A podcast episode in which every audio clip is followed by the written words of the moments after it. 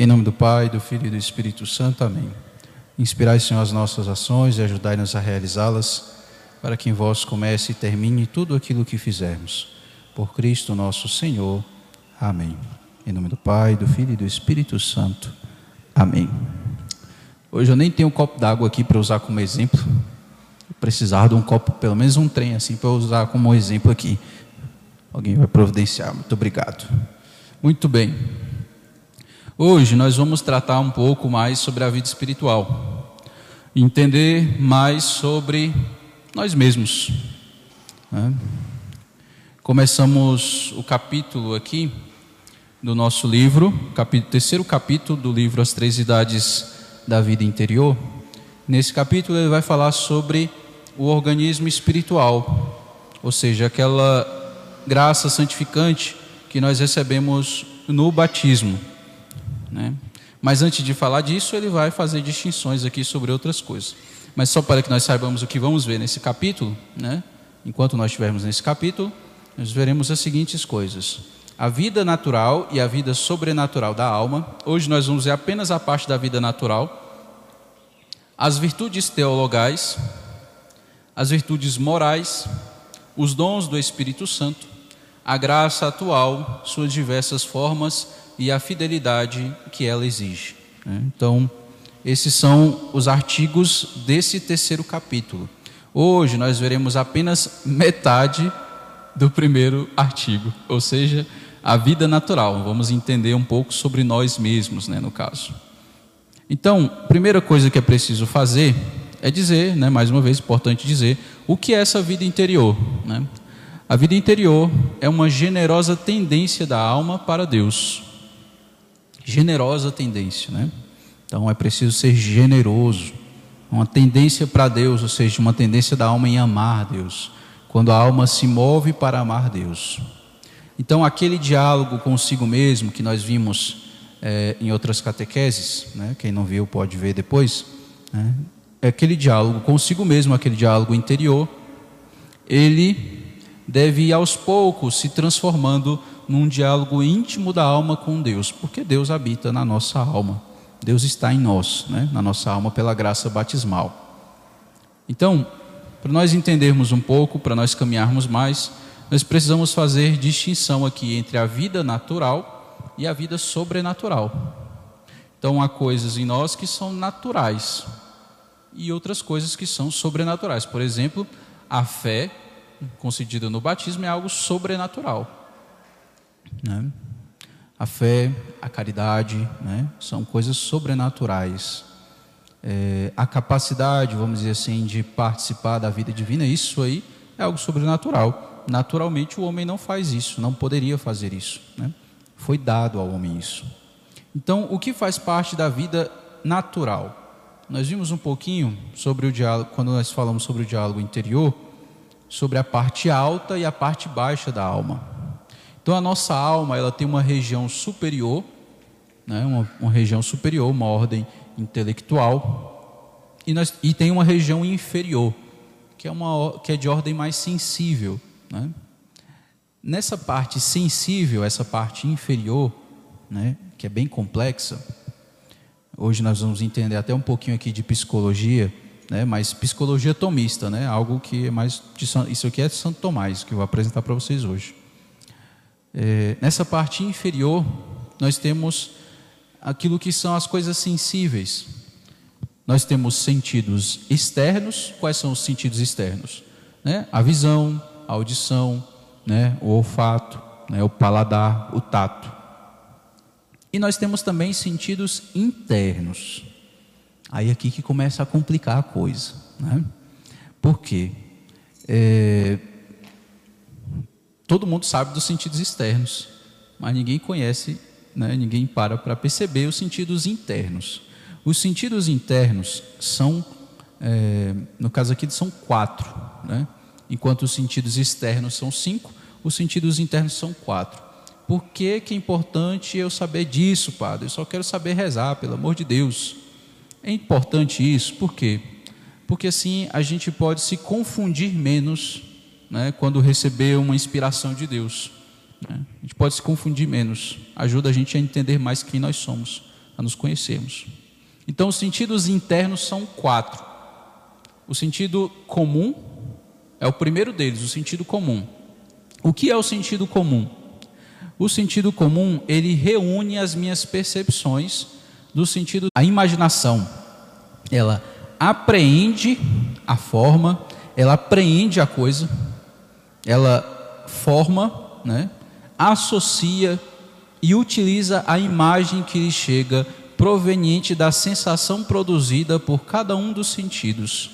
Veja, enquanto o sentido interno pega essas percepções e joga no objeto aqui, para que eu saiba né, que isso aqui está gelado, né, tem o, eu lembre do gosto, né, que já estou falando um pouco da memória, né, enfim, o cheiro e por aí vai. A imaginação, ao invés dela pegar as percepções e jogar no objeto, o sentido comum faz isso, a imaginação cria uma imagem disso no meu intelecto, na minha inteligência. Então eu posso fechar os olhos e imaginar esse copo com a água aí e a água. Né? Posso imaginar isso. Né? Eu sou capaz de reunir as percepções. Aqui é animado, né? Aqui é sempre animado. Então, essa é a cogitativa. E o quarto sentido interno é a memória. A memória, isso é mais fácil, né?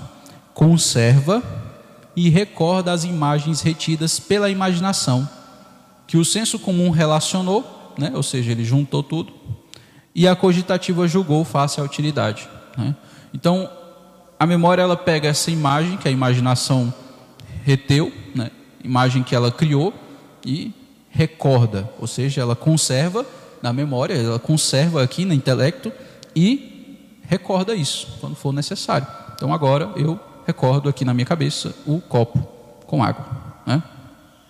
Então a memória faz isso. Nós temos só uma memória? Não, nós temos duas memórias. Como assim?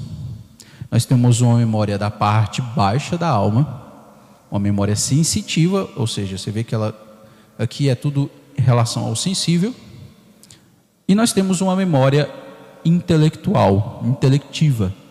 Essa memória ela vai recordar as verdades, né? Então, por exemplo, a verdade que é, beber água faz bem é bom para a saúde.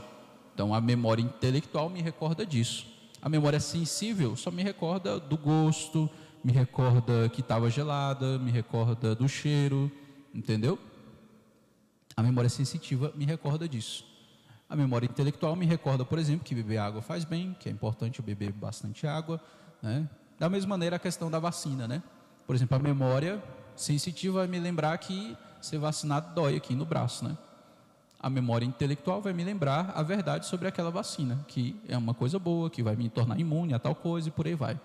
Né? Então, quatro sentidos internos. Isso é da parte baixa da alma. Isso é a parte baixa. É a parte que nós temos em comum com os animais. Tá? Isso é a parte que nós temos em comum com os animais.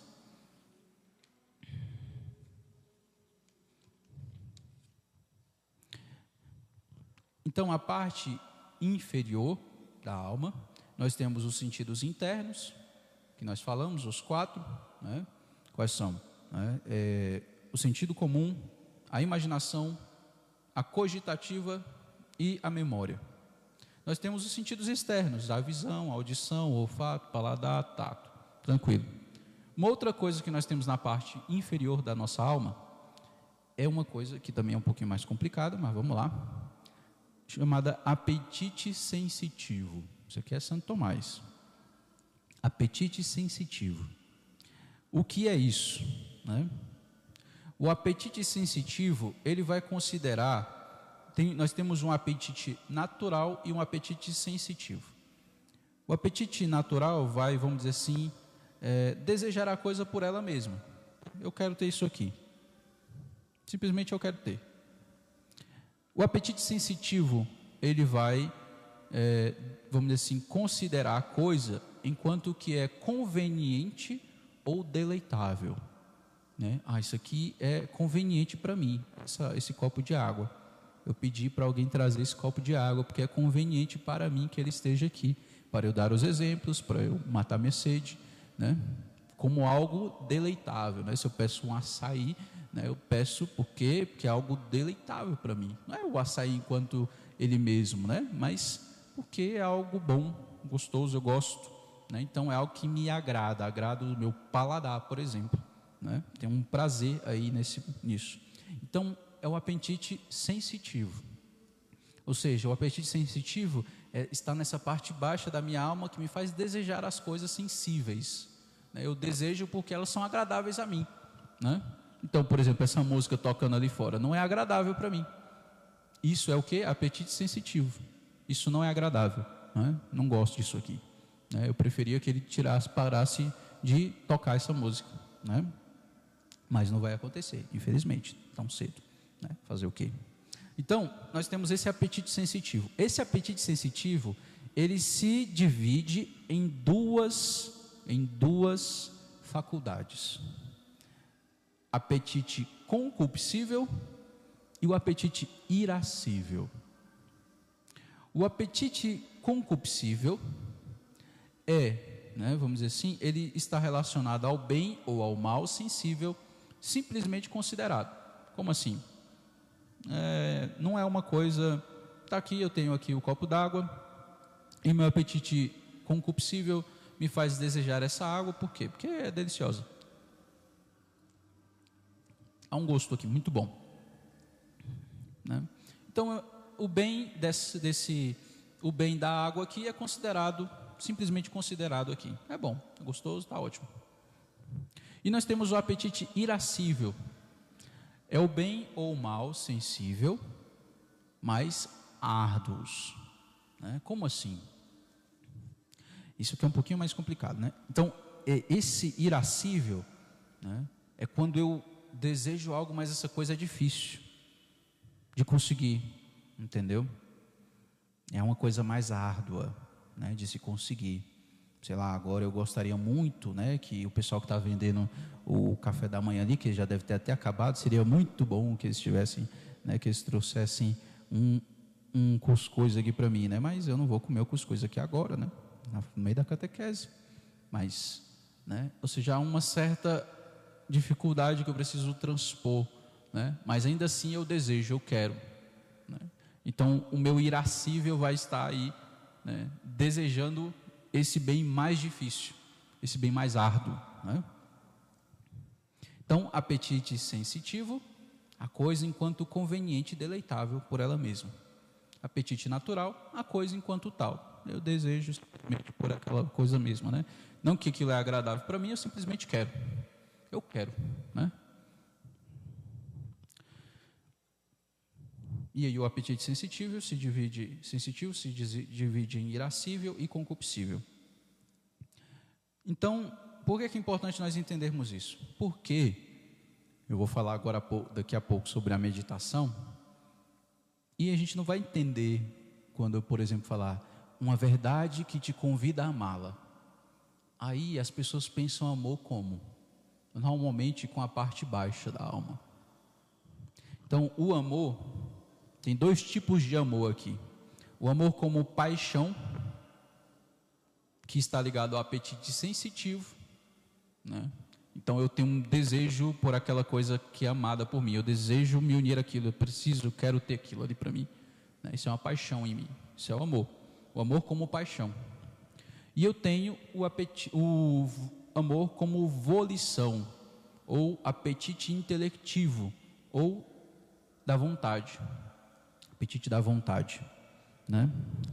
O amor como volição está mais ligado à inteligência, né? Então eu desejo o bem daquela coisa. Eu quero o melhor para aquela pessoa, por exemplo, né? Eu não simplesmente quero ter o prazer que aquela pessoa me dá, mas eu quero realmente o bem dela, né? Tipo, a minha felicidade é o bem daquela pessoa. Então é algo mais intelectual, é da parte alta, né? Então quando eu, né, peço quando eu me apaixono e tenho o desejo, sei lá, de, né, vou usar um exemplo aqui, né, sei lá, o jovenzinho lá que vê a menina lá muito bonita e quer, né, estar com ela, quer beijá-la, quer estar lá com ela, ter aqueles prazeres, né, dos carinhos. Isso aí é um amor como paixão, parte baixa, né? Parte baixa. Ele quer ter ali o prazer de estar com aquela pessoa agradável, né? ou né, os, os carinhos e tudo mais, por aí vai. Né? Algo sensível. O amor como volição, como vontade, como desejo, aqui da vontade, né, é algo mais intelectual. Eu desejo estar com aquela pessoa, né, porque eu quero vê-la feliz, eu quero estar com ela por ela mesma, né, não por aquilo que ela pode me oferecer. Né. É importante entender isso. Quais são as paixões da parte baixa? Né? Nós temos as paixões. A paixão aqui é importante entender, né? É, são como que sentimentos, vamos dizer assim, é, que nos mudam um pouco, né? Passo significa algo passividade, vem do latim passio, que vem paixão vem do latim passio, que é algo passivo, ou seja, a pessoa sofre, né? A pessoa sofre uma mudança ali. São aqui, deixa eu ver, um, dois, três, quatro, cinco, seis. Nós temos seis paixões, né? Ligadas ao concupiscível, ou seja, ao bem ali deleitável em si mesmo, e cinco paixões ligadas ao irascível, ou seja, que normalmente são paixões que vêm por conta de bens mais árduos, bens mais difíceis que eu quero adquirir. Quais são as seis primeiras?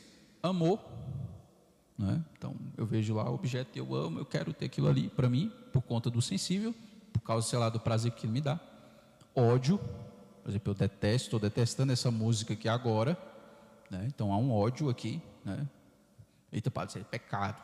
Não é assim, meu caro, não é assim. Né? O ódio como pecado não é simplesmente uma paixão. Veja, as paixões, elas não são pecado em si mesmas. Elas podem, se estiverem desordenadas, levar para o pecado. Eu posso ter ódio, sim. Como assim, padre? É, eu posso odiar eu posso odiar o pecado. Né? Eu posso odiar o pecado. Posso odiar a minha escravidão do pecado. Né? Eu posso ter esse ódio. Né? Pode odiar com gosto. Né? Então você pode também detestar as ocasiões que te levam a cair. Isso vai ser uma coisa boa para você, inclusive. Então, as paixões elas não são pecado em si mesmas. Então nós temos o amor, o ódio, o desejo, né? Eu desejo, eu quero, como eu gostaria de um cuscuzinho agora, né? Mas não teve, né? Para mim, fazer o quê? Fiquei sem, né? É a vida, né? Eu gostaria de um açaí agora, tem. Então, esse desejo que eu tenho, ah, agora eu estou com um desejo, né? O pessoal fala com as mulheres grávidas, né? Ah, eu estou com um desejo, a mulher tem que dar o que ela pediu, senão vai ter problema, né? Enfim, né? esse desejo de algo ali, isso também é uma paixão. Aversão, né? Não é um ódio, ah, né, um negócio que eu. Mas é uma aversão. Eu tenho uma aversão a isso. Tenho uma aversão a essa música que está tocando aqui fora, né, que está atrapalhando até um pouco o meu raciocínio. Né? Padre é meio. Né, não é tão inteligente assim, aí. aí não consegue, às vezes vem. Às vezes a criança começa a chorar na missa, aí eu me embanando todo, não me iria. Ai, meu Deus do céu. Enfim, é difícil. Né? Então, aversão.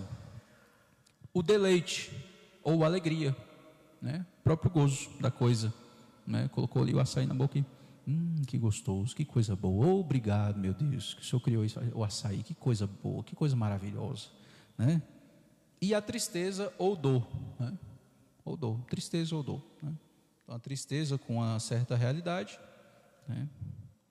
Aqui é importante diferenciar, né, que a tristeza também, né, tem uma, uma da parte alta, assim como a alegria, né?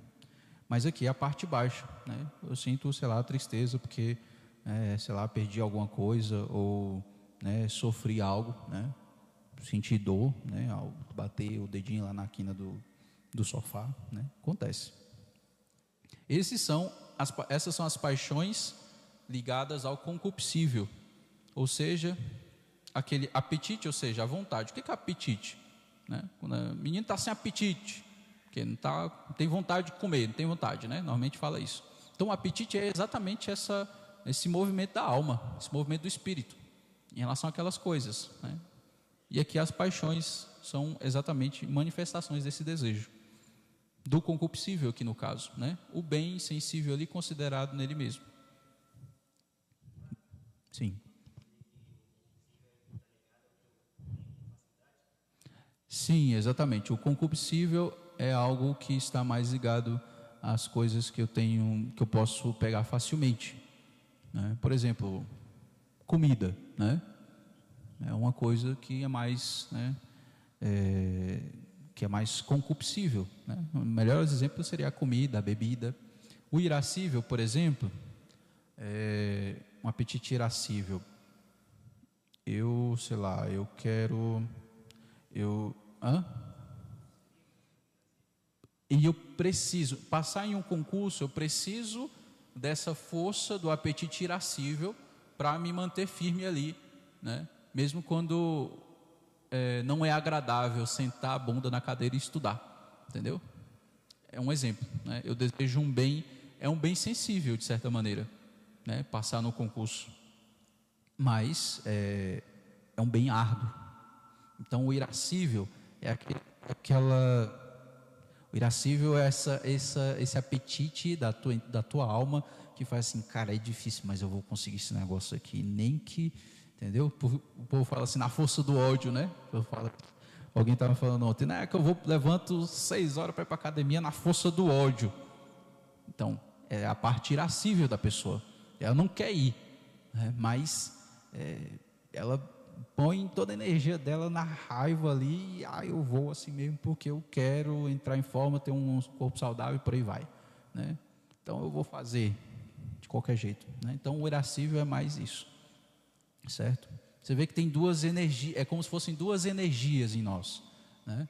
Vamos dizer assim, duas energias entre aspas, né? Uma energia que, né, me leva assim, ah, ah que legal isso aqui, quero para mim, uh, pronto, né? Tenho aqui, olha para aquele bem mais difícil. Veja, se eu não tenho essa parte irascível, né, bem ordenada, eu olho, ah, não, mas é tão difícil, quero não, prefiro tomar minha água aqui. Entendeu? Mas se a pessoa tem o irascível, algumas pessoas têm essa parte irascível mais, vamos dizer, mais forte, né? Normalmente os coléricos, pessoas que se irritam mais facilmente, né? Por quê? Porque elas querem uma coisa, a coisa não sai do jeito que ela quer, ela já fica bravo, já se explode, né? Então, é isso, né? essa parte do concupiscível e do irascível. Esses primeiros, amor, ódio, desejo, aversão, deleite, tristeza, né? É, deleite ou alegria, tristeza ou dor, isso é próprio do concupiscível, né? Dessa vontade que às vezes você tem de, ah, eu quero isso aqui, que legal e tal, né? Ou não quero, não, não quero não, sai, sai daqui, né?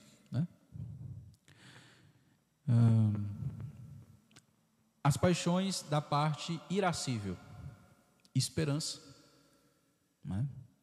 ou seja, a esperança, se ela tem um bem aqui difícil, é um bem sensível. Por exemplo, eu quero construir essa igreja, né? mas é um bem árduo. Se a gente não trabalhar, a gente não consegue, então tem que ralar. Então, eu, a minha parte irascível aqui não quer dizer sempre ira, sempre raiva, tá? O irascível não quer dizer isso. Por exemplo, o que é esperança? Né? É difícil, mas eu tenho a esperança que eu vou conseguir isso aqui. Entendeu? Isso não é esperança sobrenatural lá, a virtude teologal que você recebeu no batismo. Não, não é. Né? Isso aí é outra coisa. Né? Essa esperança é outra coisa, muito mais elevada. Né? Aqui é a esperança de que eu olho para isso aqui e falo assim: eu vou conseguir isso aqui. Eu vou conseguir. Né? Então eu, eh, vamos assim, eu coloco minhas energias nisso, porque eu realmente espero que isso vai acontecer. Né? O desespero. Ai meu Deus do céu, não vou conseguir não. Isso é muito difícil, não dá não. Não dá, desiste e tal, acaba, esquece, esquece, né? Desespero. Segundo aí, paixão. O medo, né? O medo. Se não der certo, o que que vão pensar de mim? Nossa, e se não acontecer? E se eu terminar, e se eu deixar a obra pela metade? E aí, então vem os medos, né? O medo aqui, é um certo medo, inclusive de, eu estava falando na missa hoje, né? Que eu vou arrancar esse teto aqui em fevereiro, né? Eu falei, ó, fevereiro nós vamos arrancar esse teto. E nós vamos começar. Entendeu? E só lamento. Se não der certo, vai, entendeu? Vai dar. Que nós vamos construir isso aqui, nem que seja no braço nós mesmo, entendeu? Então, o meu medo de e se eu não conseguir? Né? E se, nossa, mas e se der errado, coisa? Aí eu fico com medo e não faço. Entendeu? Audácia. Nós vamos fazer isso aqui, meu irmão. Ó, vamos tirar esse teto aqui, nós vamos tirar esse teto e bora. Acabou. Também tudo isso é ligado ao irascível. São paixões, entendeu? Então a pessoa né, tem a, realmente a audácia ali de chegar, não, nós vamos fazer esse negócio aqui. É tipo Golias lá e Davi falando assim, não, eu vou vencer. É, Deus é por mim aqui, eu vou acabar com esse cara aí. Entendeu? E eu vou sem armadura ainda. Eu sou moleque doido, cadeira. Né? Eu vou sem armadura, porque isso aqui está pesado demais. Eu preciso de poder me movimentar mais facilmente. E Deus está comigo e tal, me dá cinco, pegou cinco pedrinhas e tacou só uma na cabeça dele e acabou. Né? Então a audácia, né? E claro, a última, né? Mas que dá o nome ao próprio apetite, né? Ira ou cólera, né? Então, ah, essa ira, sabe? Né? Não está saindo do jeito que eu queria. Aí fica bravo. Né? Não estão vendendo quantidade de rifles que eu esperava. Aí fica bravo. Aí fica bravo com o povo, já briga com o povo, porque vocês não estão fazendo, não sei o que e tal. Né? A ira. Né? Então, paixões do irascível. Vê que isso aqui, se a gente estuda um pouquinho isso aqui, a gente se entende muito mais, né? A gente se entende muito mais. Então, isso são as paixões. Isso aqui é a parte baixa. Qual é o nosso problema hoje? A gente só age segundo essa parte baixa. Aí, por isso que a gente parece uns animais, muitas vezes. Fica parecendo bicho, né? Nós temos a parte superior da alma. Na parte superior, não vou me delongar muito aqui, né? hoje pelo menos, nós temos a inteligência e a vontade.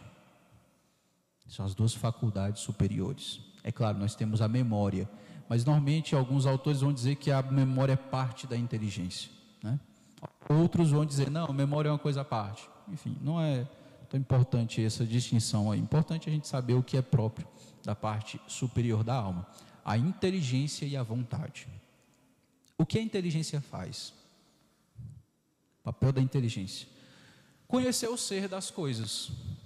O que é real, inteligível, né? então eu posso conhecer aqui sobre a água, né? saber dos benefícios dela, saber da composição dela, além daquilo que os meus sentidos me colocaram, que é gelado, que né, o gosto e tudo mais, eu posso conhecer outras coisas sobre a água, como por exemplo a composição química dela, né, e tal, é, é, vamos dizer assim, os benefícios, o que ela traz de benefício para o meu corpo, e por aí vai. Então, o real, inteligível. As verdades necessárias, que eu tenho que pegar aqui, né, verdades necessárias e universais.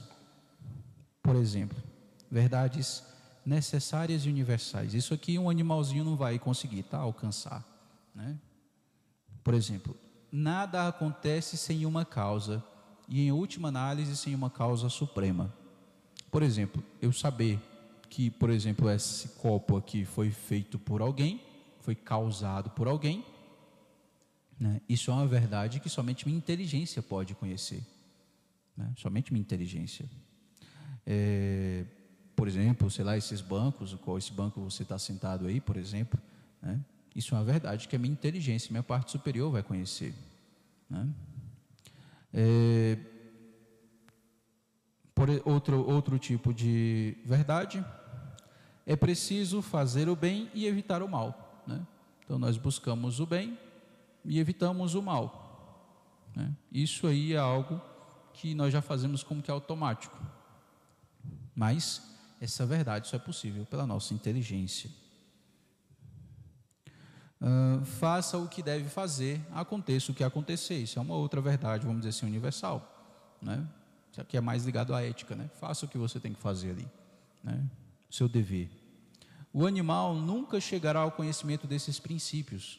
Mesmo que sua imaginação se aperfeiçoasse constantemente, ela jamais atingiria a ordem intelectual das verdades necessárias e universais ela não ultrapassa a ordem das qualidades sensíveis, conhecidas em sua singularidade contingente aqui ou ali. Ou seja, a minha imaginação ela não passa dessas coisas, do sensível, é, daquilo que é né, o tato, daquilo que os, são as percepções dos sentidos.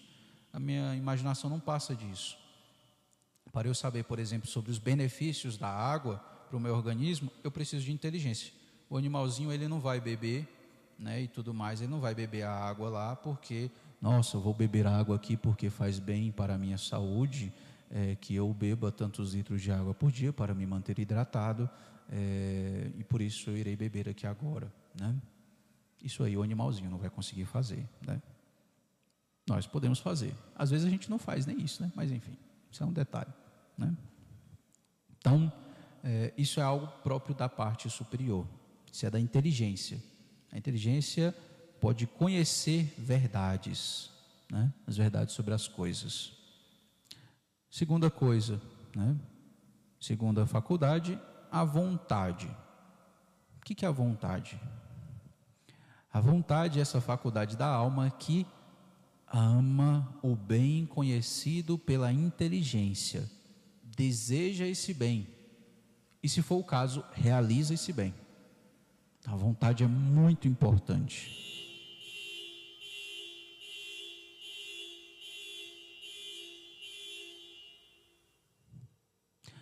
A vontade é muito importante, né? É, principalmente para nós, porque o amor ele está mais ligado à vontade do que à inteligência, mas precisa da inteligência, porque senão você não conhece o que você vai amar.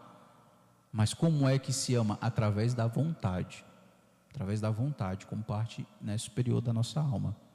Então, qual é o ponto? A vontade é uma potência cega ela não vê as coisas. Né? Imagina né, que alguém cego que está sendo guiado pelo outro.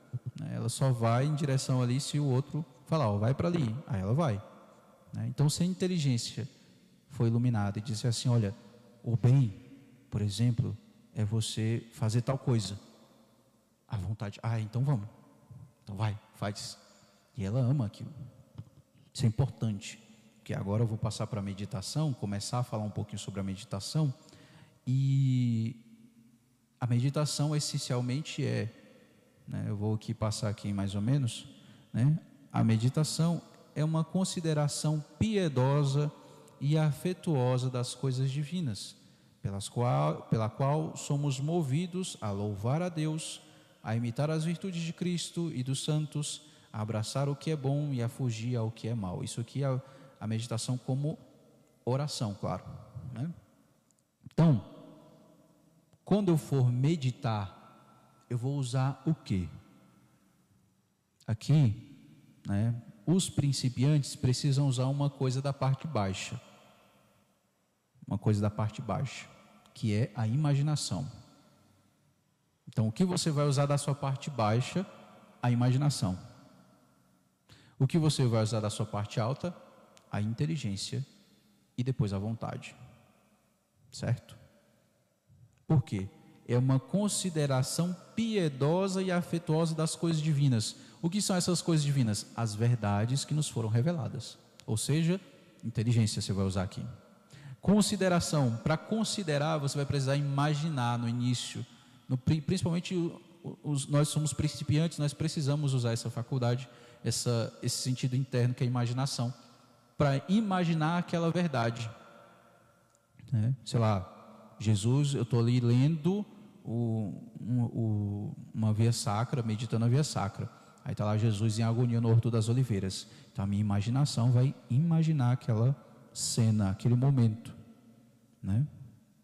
E uma vez que ela imaginou aquela verdade, ou seja, aquele, aquele momento ali, mistério da minha salvação, eu vou meditar, ou seja, eu vou colocar minha inteligência para trabalhar em cima daquela imagem que foi criada, daquela verdade da nossa fé, né? E aí minha inteligência vai correr, né? Vai percorrer aquela imagem, né?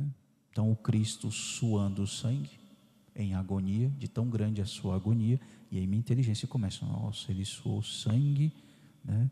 Em agonia. O Evangelho de Lucas fala isso, né? Então ele suou sangue, e a inteligência vai dizer: Ele suou sangue por mim. Quão grande era a sua agonia, a sua angústia, sabendo quanto iria padecer. Né? Então, o seu preciosíssimo sangue, a inteligência começa: o seu preciosíssimo sangue, de valor infinito, foi derramado por mim. Ele me via naquele momento, porque Ele é Deus. Veja a minha inteligência aqui. Ele me via naquele momento, porque Ele é Deus. Então, Ele me via ele conhecia a minha verdade, conhecia a minha história. E podendo sentir repulsa de mim, eu penso na minha história na hora, nos meus pecados, nas minhas bobagens que eu já fiz na minha vida, e pensa assim: ele poderia ter sentido repulsa de mim. Se fosse eu, eu me rejeitaria. Eu não me amaria, realmente. Mas ele me amou. Vê, você vai considerando, sabe? Aqui, mas qual é a base aqui no início? Você cria a imagem. É bom fazer isso para manter a concentração. Cria a imagem e fica lá. E a inteligência vai percorrendo aquela imagem, né? Vai percorrendo aquela imagem. O suar sangue, à noite ali, né? No caso ele está no horto das oliveiras, está escuro, né? Os discípulos dele estão dormindo. Ele falou para vigiar. Ele vira para eles e diz assim: Minha alma está angustiada até a morte. Ficai aqui comigo e vigiai. Ele vai rezar. E quando ele volta, estão dormindo. Não foste capaz de vigiar uma hora comigo. E aí, nessa hora, a inteligência vai pegando e vai assim: Nossa, é mesmo. Quantas vezes eu não fui capaz de vigiar uma hora com Jesus? Quantas vezes eu corri de uma adoração? Eu, na minha casa paroquial, que tenho Jesus ali no meu quarto ao lado. Quantas vezes eu entrei sequer fui lá falar com ele? E aí, e aí vai. E uma vez que você vê essa, uma vez que a sua inteligência está ali refletindo sobre essas coisas, está ali a imagem que a imaginação colocou, né? E aí sua inteligência está ali até que ela vê uma verdade. Qual é essa verdade? Aí eu não sei, porque eu não estou meditando aqui agora, de verdade mesmo.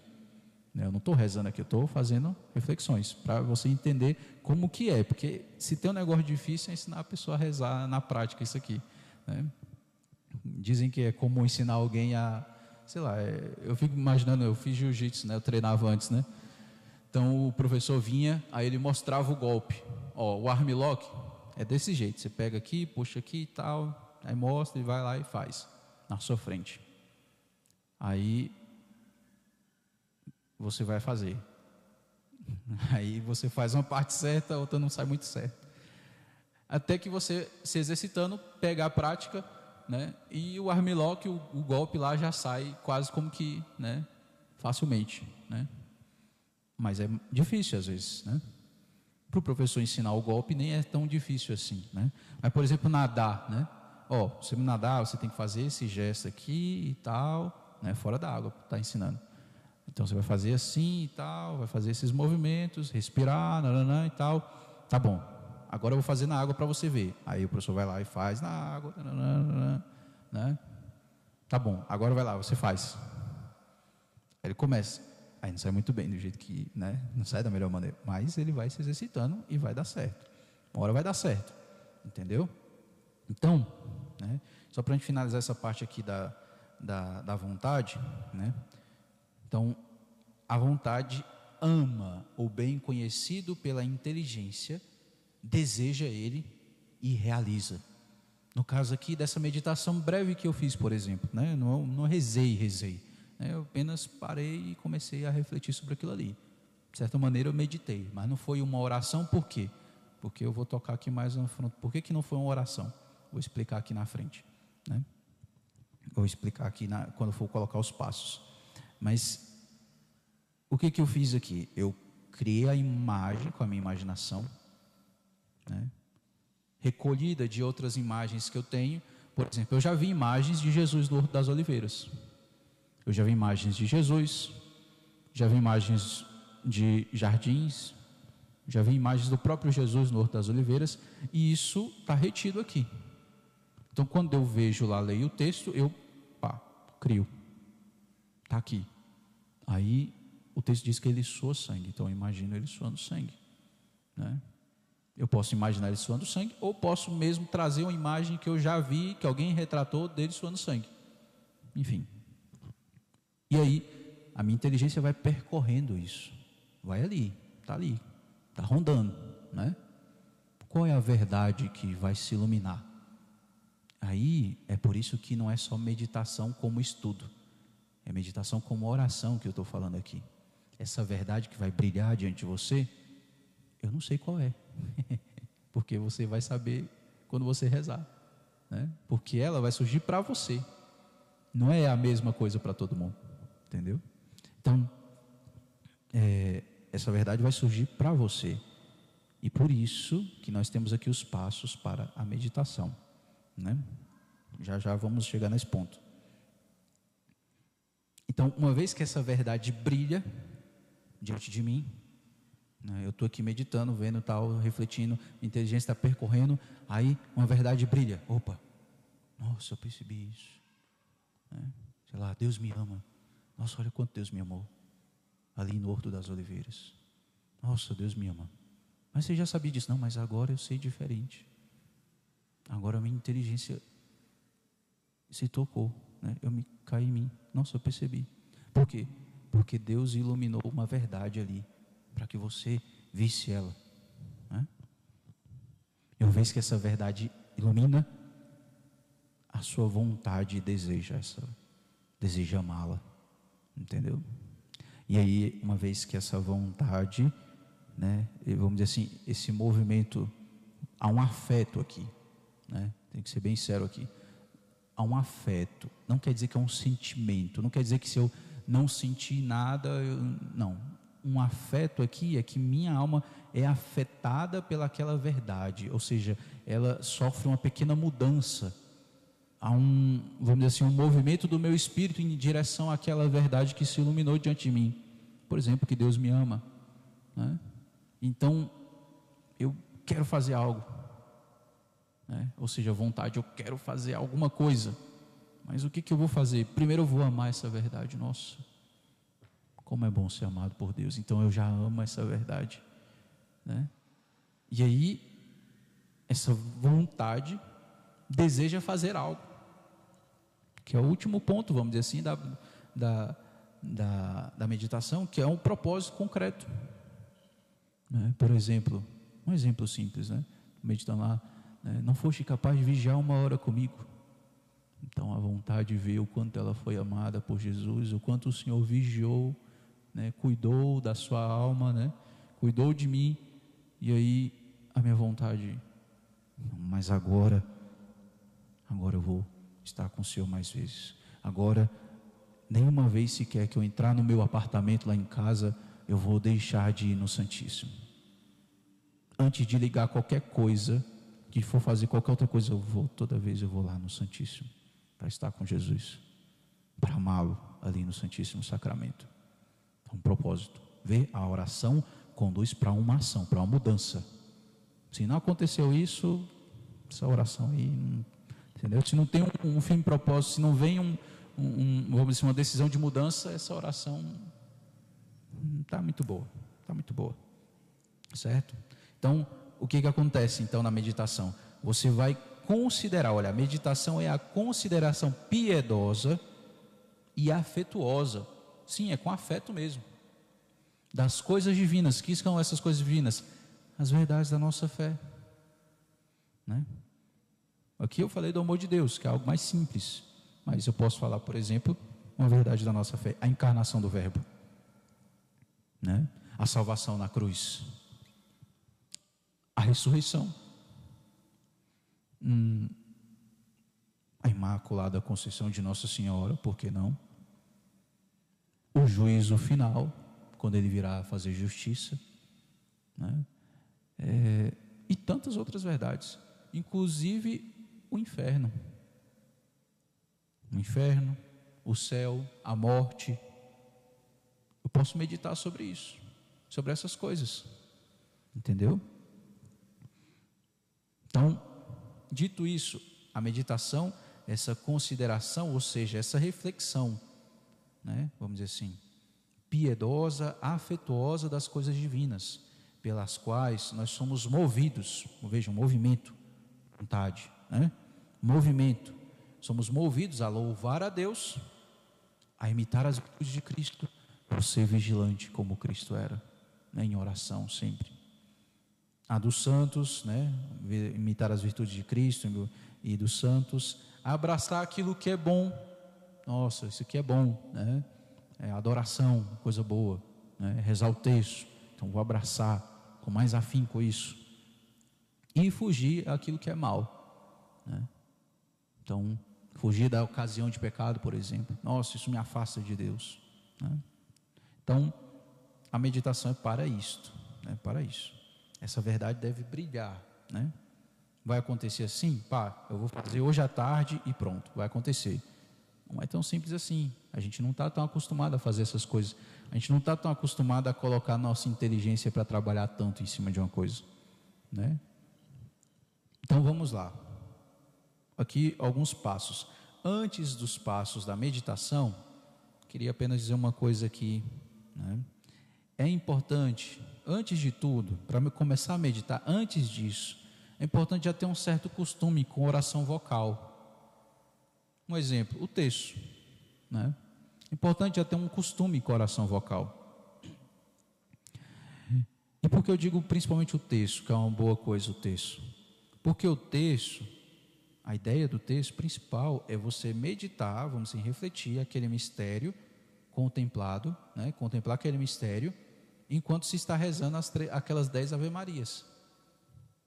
Então você mantém né, aquela imagem daquele mistério enquanto você está ali rezando as Ave Marias, entendeu? O, melhor, o texto melhor rezado seria por aí, sabe? Então, aqui também pode usar a imaginação. E aqui uma coisa interessante para ajudar a se concentrar, mesmo enquanto está rezando várias Ave Marias, para não ficar uma coisa muito mecânica. Quando você contemplar o mistério, um exemplo, é, contemplou o mistério é, a apresentação do menino Jesus no templo. Né? Esse é o terceiro mistério gozoso. Né? Na apresentação do menino Jesus no templo, o que, que acontece ali naquele, naquele momento né, da história de Jesus? Você tem o velho Simeão, você tem a profetisa Ana, você tem Nossa Senhora que vai lá levar Jesus e tudo mais. E o que que Simeão fala de Jesus? Simeão fala o seguinte: chama ele de luz das nações, né? salvação do seu povo, luz das nações. Então, nesse mistério, alguém chama Jesus de luz das nações. Então, quando eu estiver rezando as Ave Marias, eu posso fazer o seguinte: rezo lá, Ave Maria, cheia de graça, o Senhor é convosco, bendita sois vós entre as mulheres, bendito é o fruto do vosso ventre, Jesus. Quando eu falar Jesus, eu digo algo que se refere àquele mistério e, de, e, que eu digo algo que se refere a Jesus naquele mistério. Por exemplo, o velho Simeão chamou Jesus de luz das nações. Então, Ave Maria cheia de graça, Senhor é convosco, bendito sois vós entre as mulheres, bendito é o fruto do vosso ventre, Jesus, luz das nações. Santa Maria, Mãe de Deus, rogai por nós pecadores, agora e na hora de nossa morte. Amém. Aí continuo, vou rezando as Ave Marias assim. Ou seja, eu coloco uma cláusula, né? chamam de cláusula Coloca uma pequena frase ali no início que se refere a Jesus né, e ao mistério. Isso me ajuda sempre a manter, né, vamos dizer assim, uma concentração no mistério, enquanto eu estou rezando as Ave Marias. Né. É, então isso vai ajudar também. Ou, por exemplo, Ave Maria, cheia de graça, convosco, bendito sois vós entre as mulheres, bendito é o fruto do vosso ventre, Jesus, minha luz e salvação. Porque Simeão chamou ele de luz e também chamou ele de salvação. Então, minha luz e salvação. Ainda faz referência a um salmo, né? O Senhor é minha luz e salvação, de quem eu terei medo? E aí continua: Santa Maria, Mãe de Deus, rogai por nós, pecadores. Não, beleza, isso, né? Então, isso mantém você concentrado no texto, concentrado no mistério, e não fica aquela coisa mecânica, né? Para isso, você vai precisar conhecer bem os mistérios, né? Você não conhece nada, você não conhece nenhum dos mistérios direito, né? Tipo, pega lá o primeiro mistério, né? É, a anunciação, né? O mistério gozoso, a anunciação né? do anjo a Nossa Senhora. Então você vai pegar ali o Messias prometido, o Filho do Altíssimo, algo que se refere a Jesus, né? Sempre algo que se refere a Jesus, porque o texto é uma oração cristocêntrica, né? E Nossa Senhora não quer nada para ela, é tudo para o filho dela. Né? Então, é, você vai ter que conhecer aquele mistério um pouquinho melhor. Né? E aí você pega ali uma parte que fala sobre Jesus e coloca bem no meio das Ave Marias e vai rezando. Você pode rezar a mesma, né? O Senhor é minha luz e salvação. Vosso ventre de Jesus, minha luz e salvação. Aí a próxima Ave Maria faz a mesma coisa. E se você já tiver uma experiência, conhecer mais, né? principalmente a Bíblia, a Sagrada Escritura, Você pode fazer a cada Ave Maria, você colocar uma cláusula diferente. Aí já é mais hard, né? Aí já é mais complicado, né? O cara fazer isso. Mas é muito bom. Ajuda a se concentrar. É bom ter essa experiência, já ter um costume com oração vocal, né? É importante. Dito isso, vamos aos passos da meditação. Né? Primeira coisa, preparação. Não existe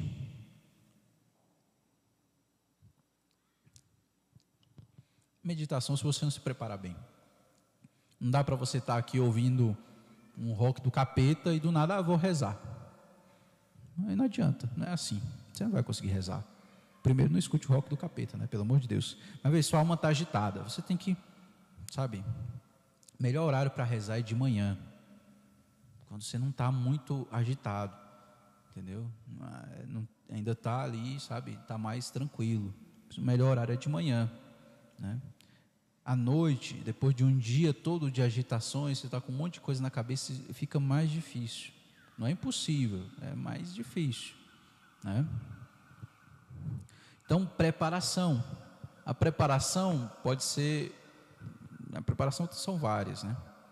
A preparação de forma mais remota, por exemplo, estar em estado de graça, né? sem nenhum pecado mortal.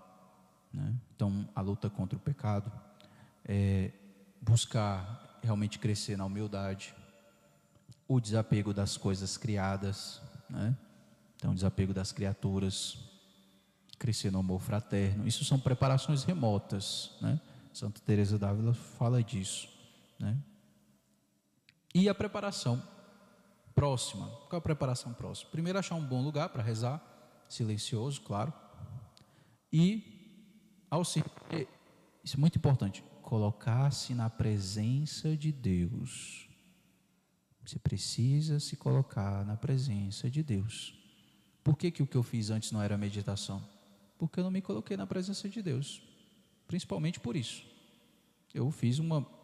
Eu meditei sim, mas muito mais como um estudo, vamos dizer assim. Que eu posso fazer isso também, para estudar. Né? Inclusive o método de Hugo de São Vitor, né? que usa bastante a meditação. Né? Mas para rezar eu preciso, antes de tudo, estar na presença de Deus. Então, se colocar na presença de Deus, ao se colocar na presença de Deus, pediu o auxílio de Deus, pediu auxílio do seu anjo da guarda, pediu auxílio de Nossa Senhora, para você rezar bem e escutar o que Deus quer te falar. Segunda, terceira coisa, né? Essa é a segunda coisa, pediu auxílio. Terceira coisa aqui, né? Isso aqui é a preparação, tá? Os principiantes, como eu ia falando, precisam começar com a imaginação, né? Então precisa começar ali. Então você coloca né, a realidade com a imaginação. Né? Você leu lá o texto. Um exemplo, você pegou uma via sacra para meditar ali. Pegou uma estação da via sacra. De novo, vou dar esse exemplo do Horto das Oliveiras. Então, você cria a imagem. Imagina ali. E aí, uma vez que você propõe o mistério para ser é, meditado, você começa né, a, vamos dizer assim, ruminar aquela verdade. Né? E aí é o quarto passo. Aí você começa a meditação. Contemplar a realidade, o mistério que você se propôs. Ruminar. É aquela inteligência que vai percorrendo, né, vamos dizer assim, aquela imagem que foi criada. Né? Ruminar até que algo lhe chame a atenção. Né? Até, que algo realmente lhe chame a atenção. Então você tem lá a imagem e a sua inteligência vai percorrendo aquela imagem ali até que algo vai lá e chama a atenção. Normalmente, né, o texto, é importante usar um bom texto espiritual. Né? A Bíblia é o melhor de todos, mas é claro que nem todos vão conseguir pegar bem. Né? É, não, às vezes não é tão bom começar com a Bíblia. Por quê? Porque é, é, como há uma riqueza muito grande ali, a pessoa pode se perder no meio. Né? Então, às vezes é melhor pegar um livro espiritual, né? é, de algum santo. Né? Eu indiquei né, aqueles dois livros lá. O Ensino Ieso, que é o que eu particularmente uso, né? ele é mais voltado para os sacerdotes. Ensino Ieso. quando o coração fala ao coração, e aquele ele e eu, né, de Gabriele Bosses, se não me engano, né? Por que, que eles são bons? Porque ali você tem uma fala de Jesus para uma pessoa. Então, a meditar em cima disso pode ser mais fácil, né? Porque naquela fala já tem uma realidade. Por exemplo, um dia eu estava ali, eu fui, estava tentando explicar a meditação para um dos meus dirigidos, aí eu abri o meu ensino IESO. Aí estava lá assim, Jesus falando para o padre: passa menos tempo no computador e mais diante da minha presença. Pronto, essa aí já pegou, já foi na, bem na, né? Já foi na cara, assim, na lata, né? Então você tem uma imagem ali que você pode projetar, né? Você na frente do computador e você diante de Jesus, né? Mas só essa fala, ela já acertou, foi certeira, entendeu? Então assim, eu vou colocar um, uns passo a passo, mas entenda que isso não é uma coisa fechada, um esquema fechado que é desse jeito aqui sempre. Se Jesus não entrar nessa caixinha aqui, não é meditação, ele não está me falando. Não é assim, né? Mas importante é entender que a meditação é quando, quando que acontece isso, né? É quando brilha essa verdade diante de você e você deseja realmente, realmente convida essa verdade, convida a vontade para amá-la, né? Então isso é o mais, isso é o essencial da coisa, que é o que nós chamamos de ato de fé, né? Então, é, quando você for um texto bom, por exemplo, são esses que eu indiquei, né? O ele e eu, né? Gabriel Bosses, principalmente para os leigos, porque é algo mais próximo, né? O ensino IES também é bom, mas como eu falei né, naquela catequese que eu citei, eles, o ensino IES é muito voltado para um padre, né? E ainda é um padre beneditino. Então você tem que entender, né? Que a situação dele é diferente, né? Diferente até mesmo de um padre diocesano, né? É, enfim, ele tem mais, a vida dele é mais voltada ainda para a oração, né? Enfim, então eu indicaria esses livros aí. Mas você também tem um livro do Fulton Sheen, que acho que é a vida de Cristo, onde ele também é, faz reflexões ali sobre né, aquele sobre momentos da vida do Senhor. Então pode também ser um bom livro de meditação. Né? O mais conhecido de todos, diria, a imitação de Cristo. Né? Imitação de Cristo. A própria Filoteia também, Filoteia já tem é, tanto as meditações já preparadas por São Francisco de Sales, como também ele explicando e ensinando como é que medita. Né? Mais ou menos esse processo aqui que eu vou colocar. Né? É dele isso. Então, são livros aí que seriam bons né, de adquirir aí para ser, vamos dizer assim, a forma, o, o livrinho aí para você te ajudar, para você meditar. Certo? Mas como eu falei, uma via sacra. Né? Você pode pegar uma via sacra boa aí. Não pega da CNBB não, que ela não é muito boa para rezar não. Pega, de São, pega do Bento XVI, né? pega alguma reflexão de algum santo sobre alguma parte da paixão de Cristo, enfim, vai ajudar. Importante é que aquele texto que você está fazendo, está lendo ali, você cria uma imagem daquela verdade que está sendo transmitida ali. Né? Então, por exemplo, passa menos tempo na frente do computador e mais na minha presença. Pronto. Né? Você consegue criar a imagem disso. Né? Aí você já lembra o quanto tempo você passa diante do computador, diante do celular e quanto tempo você reza. Tem gente que não vai nem na missa no domingo, sete dias na semana. Não foste capaz de vigiar uma hora comigo? Né? Então, uma vez que você se preparou, imaginou, ou seja, você leu o texto ali, né, aquele textozinho, e aí criou a imagem né, daquilo que está sendo dito. É, aí você começa a contemplar aquela realidade. O mistério que você se propôs, você começa a ruminar, como eu falei, vai percorrendo, a inteligência vai percorrendo aquilo ali, né, até que algo lhe chame a atenção.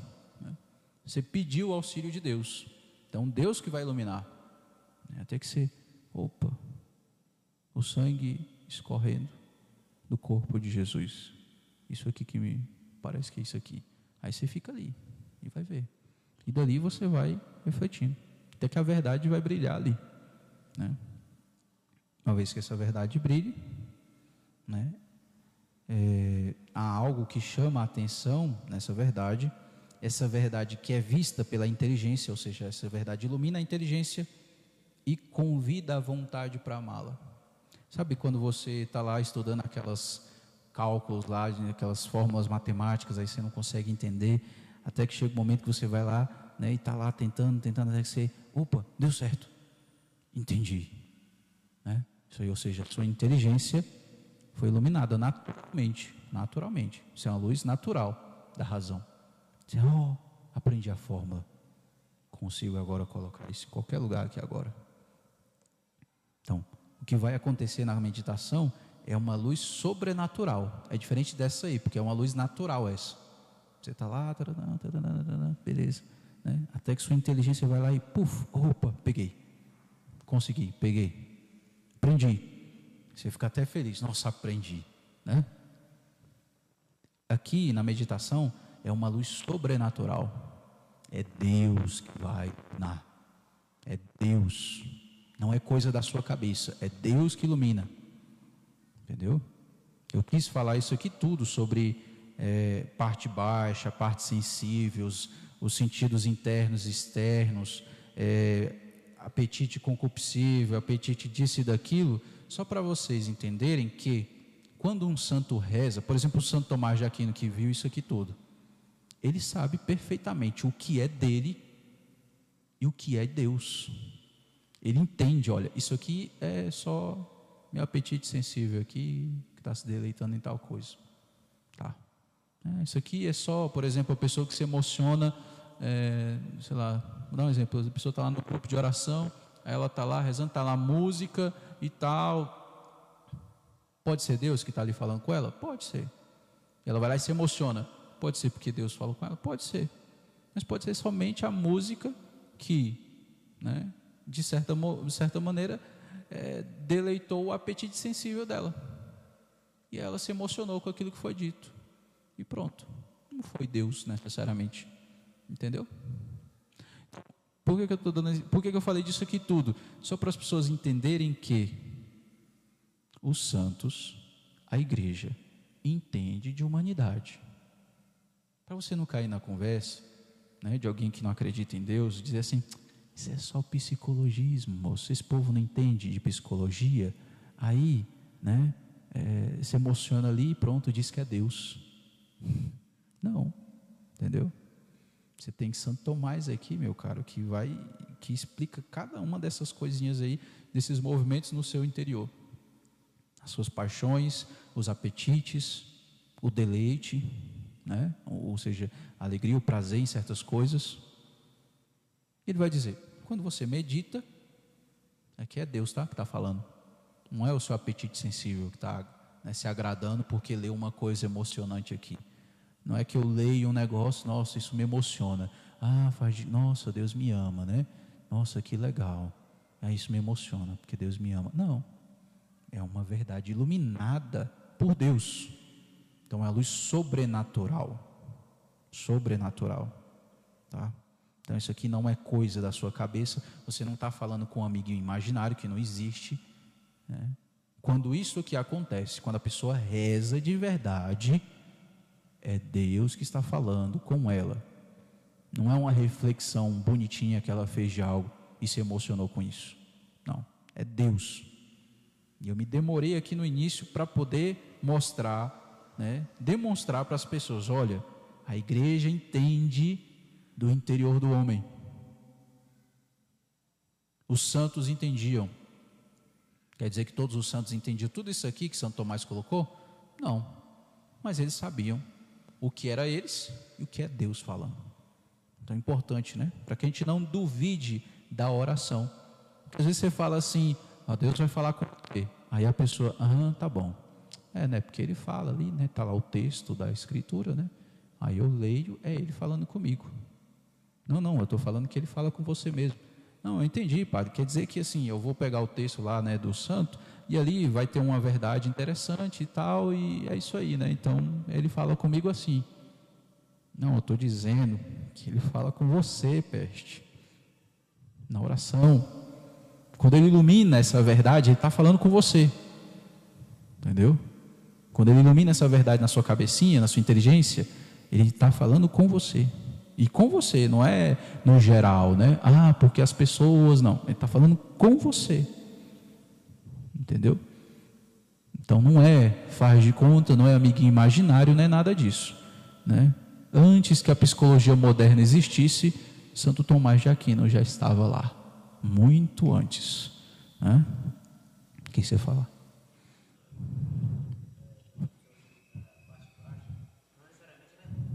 Não, então. A... Sim, exatamente. A parte baixa não é algo ruim, não é algo bom. Qual é o problema da parte baixa? Por conta do pecado original, ela está desordenada. Então, essas paixões que eu citei aqui, elas querem tomar de conta. Se a pessoa vive segundo essas paixões, simplesmente, sem colocar razão para ordenar isso, aí ela começa a ver como animal né? Porque a parte baixa é o que nós temos em comum com os animais, entendeu? Os animais têm isso, né? Então vem, vem um, um, um desconhecido, né? E o nosso cachorrinho aqui, o escândalo, vai exemplo, né? Isso aí é o quê? É uma espécie de ódio, uma aversão, uma paixão, entendeu? Qual o problema nosso? Que a maioria das vezes a gente só age segundo essa parte baixa. Então vem uma pessoa desagradável, eu já fico. A pessoa está incomodando, eu já. E aí, o problema não é eu sentir isso, porque isso é normal, né? A paixão está lá. O problema é que eu faço com isso. Aí daí que começa o pecado. Então o que, que o demônio faz? Ele cutuca lá embaixo, porque ele não tem acesso à parte alta. Então ele só pode cutucar ali embaixo, entendeu? Nas paixões, para suscitar o ódio, para suscitar o ódio às coisas boas, e o amor às coisas ruins. Entendeu? O demônio ele só inverte as coisas. Tem problema você odiar? Não. Uai, padre, como assim? Depende do que você odeia. Se você odeia o pecado, está perfeito, ótimo, pode odiar, fique à vontade. Mas o que, que o demônio vai fazer você odiar? Ele vai fazer você odiar, você detestar as coisas boas. Né? Então tem alguém fazendo uma coisa boa e você fica incomodado com aquilo. Alguém diz algo bom e você fica né, com raiva porque você não age daquele jeito e aí você sente que o outro está te denunciando né? e por aí vai então o demônio ele só ele não inventa nada ele não tem poder de criar as coisas ele só desordena né? é como eu sempre dou esse exemplo né como se é, você tem aqui uma corrente elétrica ele só inverte os polos para dar errado entendeu então o que, que a gente tem que fazer ó ordenar as coisas com a inteligência. Né? Então, é importante entender isso. Voltando aqui, você se preparou, você pediu o auxílio de Deus, né? se preparou, se colocou na presença de Deus, né? É, criou ali a imagem, usando da imaginação, que é uma coisa da parte baixa, né? uma coisa da parte alta, né? criou ali a imagem daquele, daquela verdade, daquilo que está sendo dito ali naquele texto, por exemplo. Né? Aí você vai colocar sua inteligência para percorrer, vamos dizer assim, essa imagem, observar as coisas, até que ao observar vai ali refletindo e tudo mais, como eu fiz ainda há pouco, né? Até que vai chegar um momento em que pode chegar, pode não chegar, às vezes Deus não vai iluminar não, né? é quando Ele quer, do jeito que Ele quer, tá? Mas você fica lá, né? Você lá, foi lá meditando tudo mais, aí vai lá, Deus vai lá e ilumina uma verdade. Opa, isso aqui que eu quero falar para você aqui, ó. Né? É isso aqui. Né? Então, iluminou a verdade. Iluminou, iluminou a inteligência com a verdade.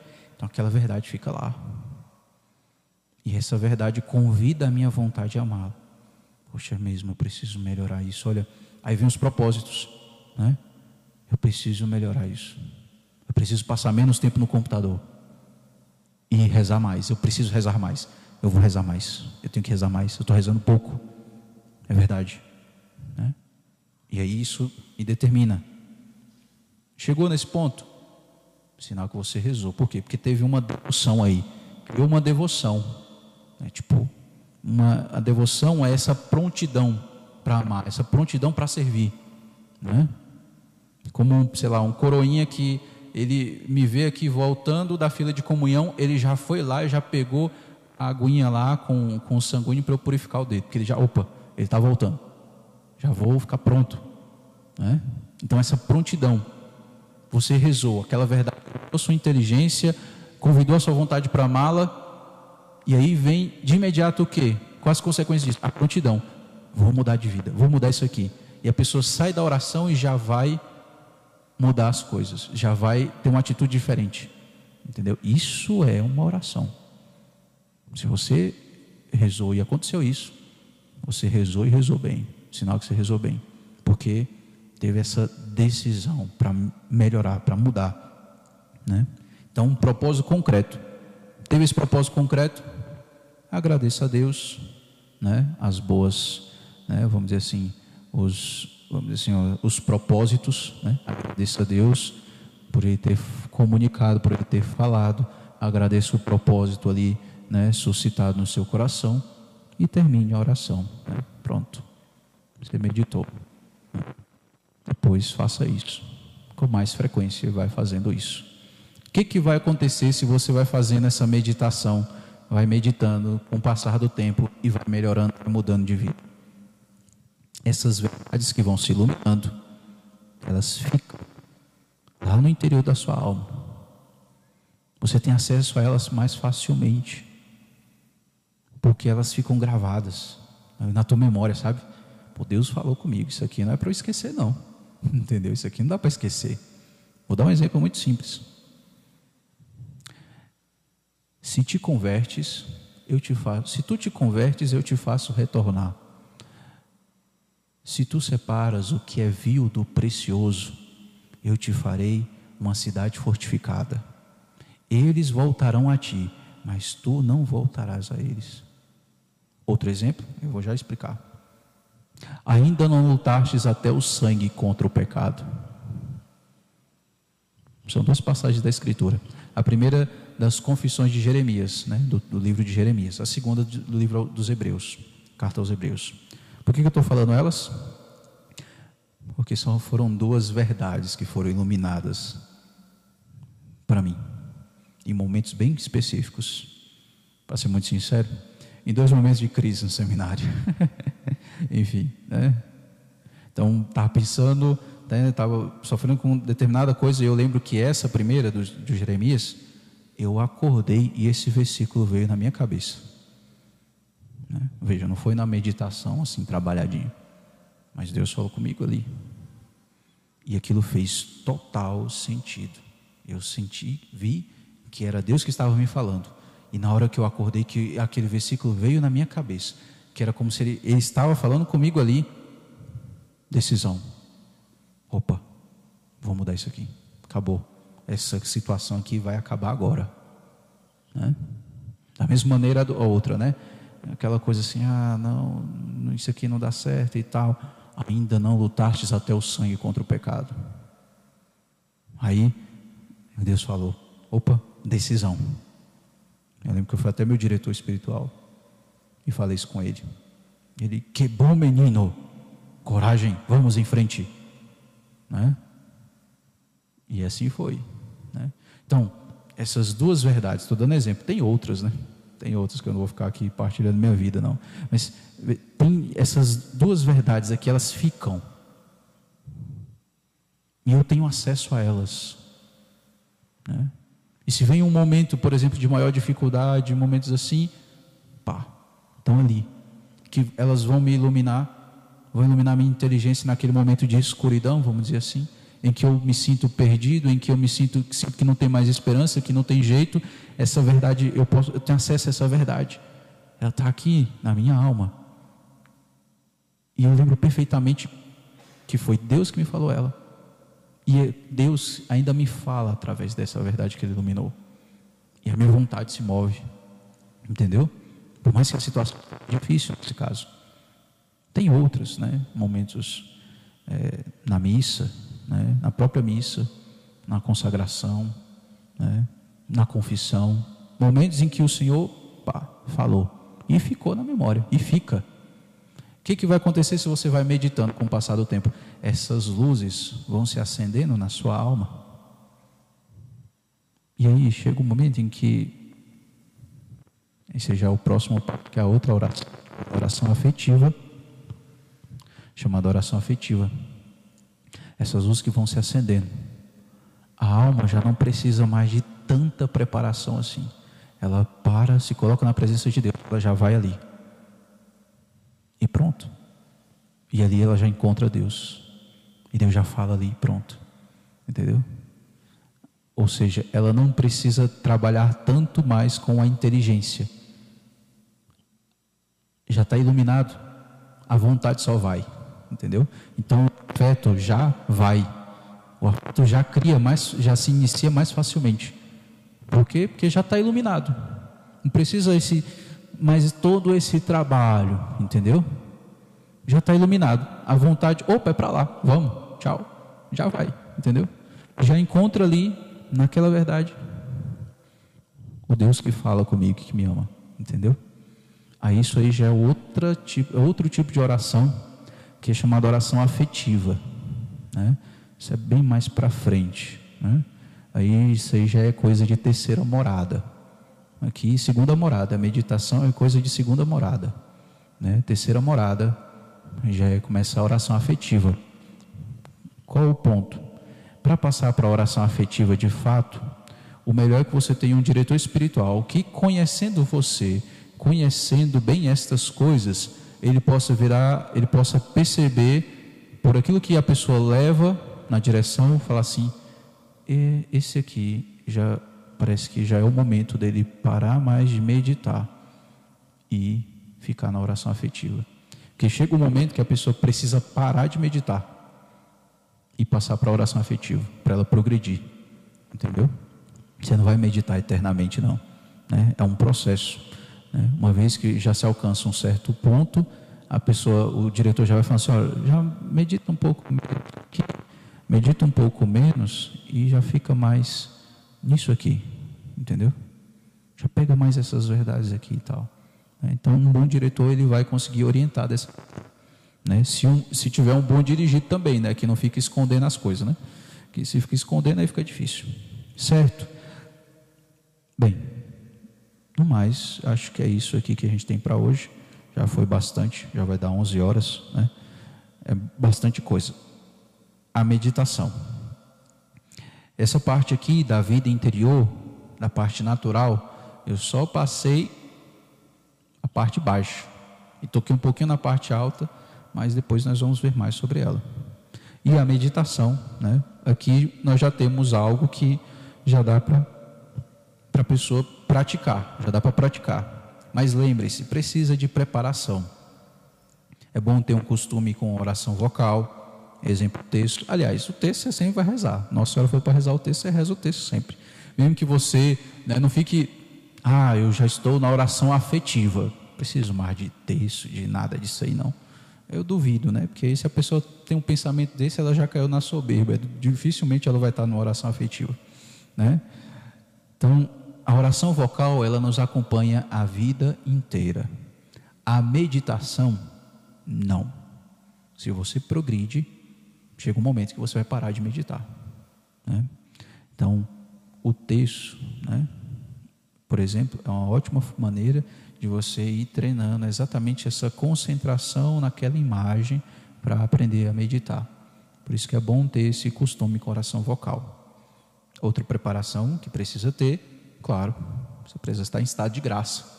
Porque se você tá, tem um ódio de Deus no seu coração por conta do pecado mortal, como é que você vai rezar?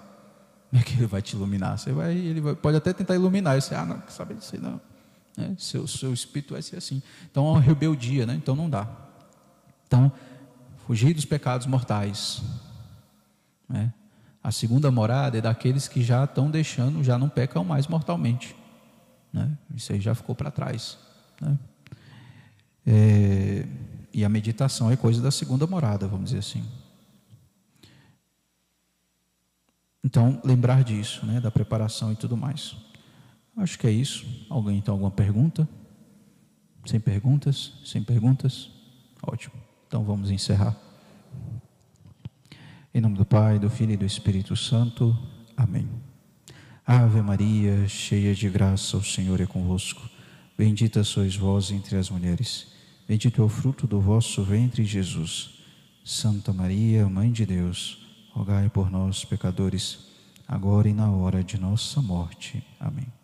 Glória ao Pai, ao Filho e ao Espírito Santo, como era no princípio, agora e sempre. Amém. Em nome do Pai, do Filho e do Espírito Santo. Amém.